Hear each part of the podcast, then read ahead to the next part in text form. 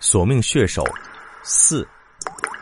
事后，管事老头和各家族长解释了这事，他觉得战争这种事情是国家行为，个人的力量在大时代中是极其渺小的，也很容易受到旁人的影响，从而做出屈众的行为，做出很多违背自己本性的事情。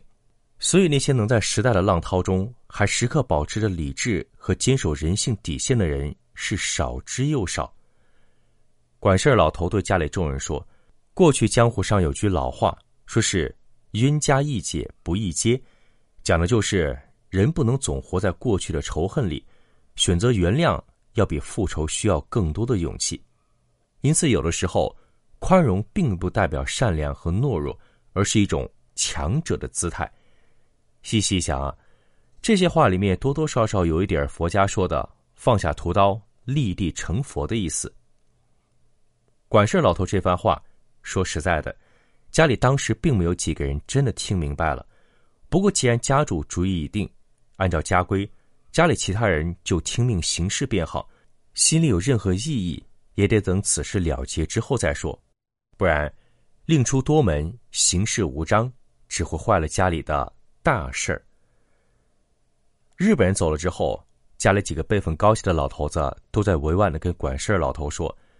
他这次决定实在是有些欠考虑，因为这回要找的人，铁定是当年南京城里跟着几个日本鬼子结下仇怨的武林中人。不管家里是出于什么原因接手此事，日后传到外面，旁人嘴里肯定说不出什么好话来。管事老头这时也再没卖关子，直接说：“方才是那些日本人在这儿，我不方便明说。现在他们走了，我就跟大家直言。”我这次答应此事，其实也是为了帮咱们自己人一把。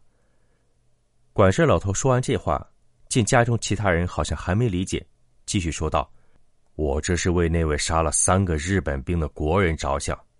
你们想啊，贺张家在日本不是无名之辈，寻他们帮忙的人被贺张家尊称为贵人，可见此人在日本也定是位高权重之人。你们觉得？”这种人做事，真的只会把所有希望都压在一条路子上面吗？我敢肯定，这贺张家不过是他找来处理此事的人选之一。指不定咱们家在江湖上的朋友，如今也正在到处打听哪里有会开杯手的高手呢。所以，我们一定要快人一步，先把那个人找到。如果他落到别人家手里，谁也不知他会面临什么事情。但是，如果咱们先把他找到了，最起码我可以保证，他不会被带去日本。加脸听了管事老头的话，惊奇的问道：“你不是答应了日本人把这根找到，交给他们带回日本吗？”管事老头闻言一笑：“树高千丈，落叶归根。如果此人真是当年南京的幸存者，你们想想，他得多大岁数了？都这一把岁数了。”还有几年日子可活，我确实是答应了日本人，要将这个人找到交给他们。可是这人如果是活人，咱们自然可以把他交出去；但如果这个人已经死了，难道说还要把他的尸体也带回日本吗？世间诸事，死者为大。人既然都死了，自然是让他魂归故里，入土为安。如果日本人非要将尸体拉走，那就未免太不顾人情了。既然对方的要求不合人伦常理，咱们自然是可以拒绝的。立刻有人问：“那这人怎么能说死就死，说活就活呢？如果我们找到他时，他活蹦乱跳的，岂不是照样还要把他交给日本人？”管事老头望了说话那人一眼，笑了一声：“呵呵呵。”天有不测风云，人有旦夕祸福，生死之事，又有谁说得准呢？再说，如果人年纪大了，忽然生个病，有个灾的，也算正常吧。这种事情，又有谁说得准呢？管事老头这番话一出口，家里人便全都明白了，他是已经做好要那人假死的打算。其实啊。假死这种事情在江湖上并不算新鲜，很多人金盆洗手之后，为了躲避对手寻仇，都会改名换姓，隐秘居所。所以，如果管事老头真的是想用家里的门路帮那个人假死的话，日本人是铁定找不到他的。如此一来，管事老头也算是借机护住了那人的周全。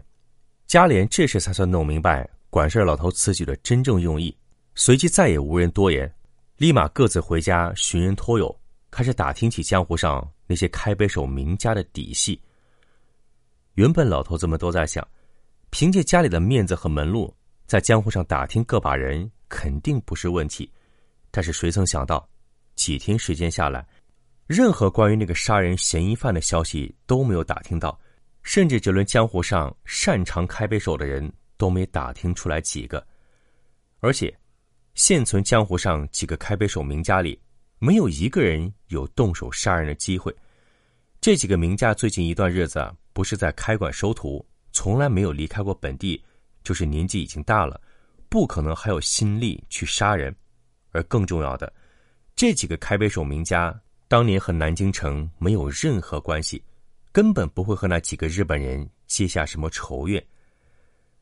拿到家里人从各方打探回来的消息后，管事老头跟几个宗族长老凑在一起讨论了整整一天，谁都没想到有什么别的办法。这时，一个常年做海鲜生意的老头突然建议道：“如今武行大不如前，很多门派都断了传承，一些学了功夫在乡下练武的人，没了门派的联系。”外面压根不知道还有这号人，所以如果我们找不到人，其实也并不奇怪。以我之见，咱们不如换个寻人方向，跟走海的人打听打听。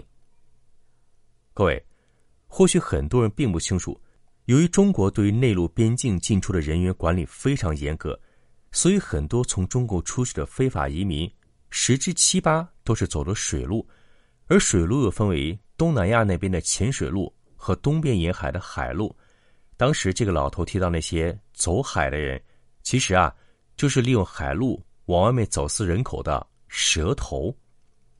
由于这个老头子是做海鲜生意的，所以平时结识了不少走海这行的人。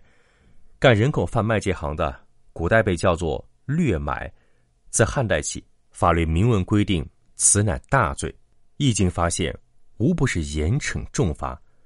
然而。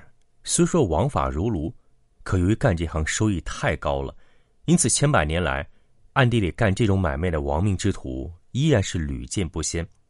时间一久，这些人便相互勾结，形成了自己的小团伙，里面还分门分派，划分地盘，坐地分赃，就如同江湖上正当的买卖一样。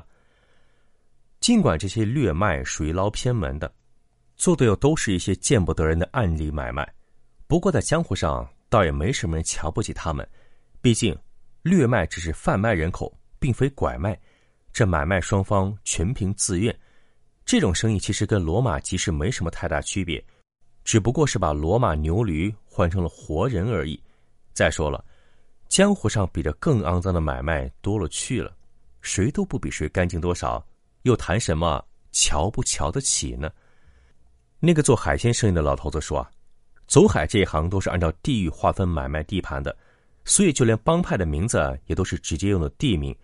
一般国内往日本那边偷渡的，走的都是沈阳帮的路子。不过也有先走威海帮去韩国，再从韩国去日本的。可无论怎么说，总是离不开北方的走海帮。因此，这老头觉得，家里可以和这些人打听一下，看看最近有没有什么可疑的人是从日本那边回来的。毕竟，这些偷渡走私的。从国内往外面去的人多，而从外面往回跑的人非常少。日本那边每年偷渡跑回来的人，估计不及出去的零头。这些人基本上不是逃债的，就是在外面犯了事儿跑回来避难的。这种特殊的客户，走海的人一年都遇不到几回。如果那个人真的是从海路逃回来的，那么走海帮的人肯定记得他。老头子这番话说完，家里人立刻感觉。这是峰回路转，有了些许转机。之前所有人都朝着开杯手这块去寻人，结果一无所获。